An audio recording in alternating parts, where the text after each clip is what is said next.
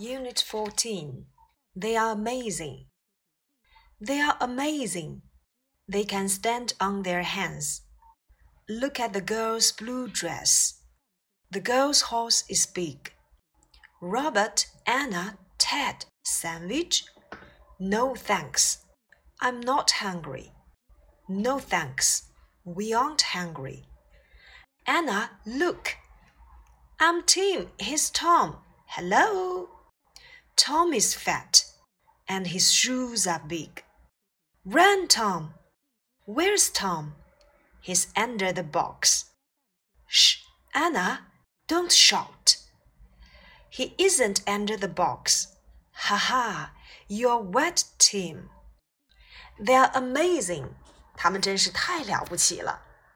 这里的 they are 表示的是他们是 主格人称代词，表示他们，我们要使用 they；be 动词要使用 are。They are amazing. They can stand on their hands. 他们能够倒立。这里的 can 表示能和会，就是我们前面所讲到过的情态动词。我们在第十三单元讲到的 Can you stand on your hands? Yes, I can. No, I can't. Can you touch your toes? Yes, I can. No, I can't. They are amazing. They can stand on their hands. 这里的 they 前面的 they 是主格代词，他们。Their hands 这里的 their 是形物代，表示他们的。Look at the girl's blue dress. 看这个女生的蓝色连衣裙。这里的 girls 用到了名词所有格。 表示物品所有权的时候，我们只需要在名词的后面加上一个撇 s 的结构。英语名词所有格表示物品所有权，名词后加撇 s，这种情况最常见。Look at the girl's blue dress. The girl's horse is big. 这个女孩的马很大。其实啊，这里面的 the girls 我们也可以换成另外一个形容词性物主代词，那就是 her。Look at her blue dress. Her horse is big.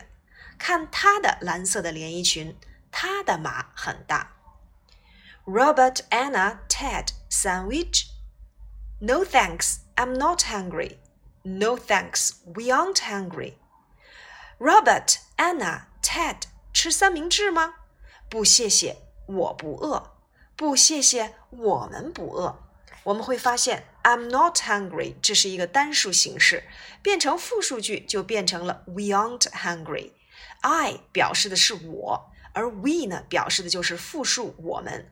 在英语里面，我和我们被称作第一人称代词，你和你们被称作第二人称代词，他、他、他或他们被称作第三人称代词。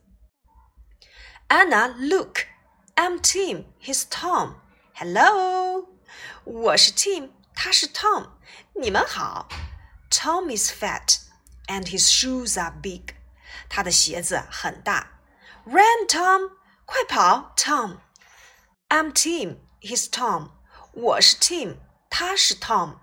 在这里面，我们又一次遇到了主格代词，我 I am，你 you are，男生他。 He is，简称 his。那么 his Tom 就等同于 he is Tom。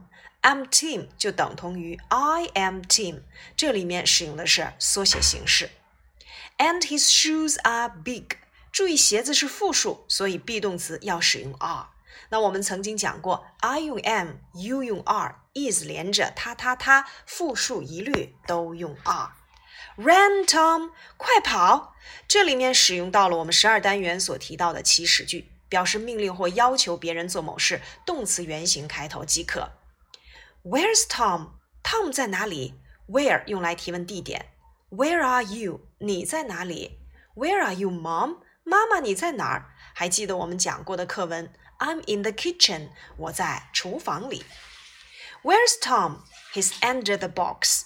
他在箱子的下面。sh anna don't shout。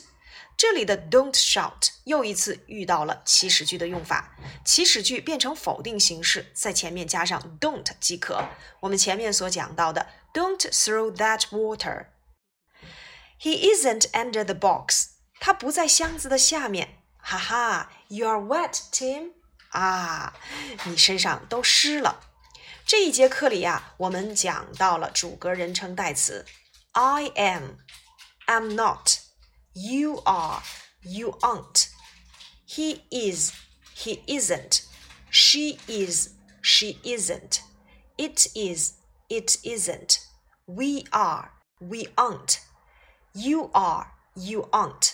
They are, they aren't. 也就是我们前面所讲到的 ，I 用 am，you 用 are，is 连着他他他，否定 be 后加 not，变成疑问 be 提前。唯独呢，要注意一下它的缩写形式。当然，我们还讲到过形容词性物主代词，简称形物代，它们表示的就是谁谁谁的。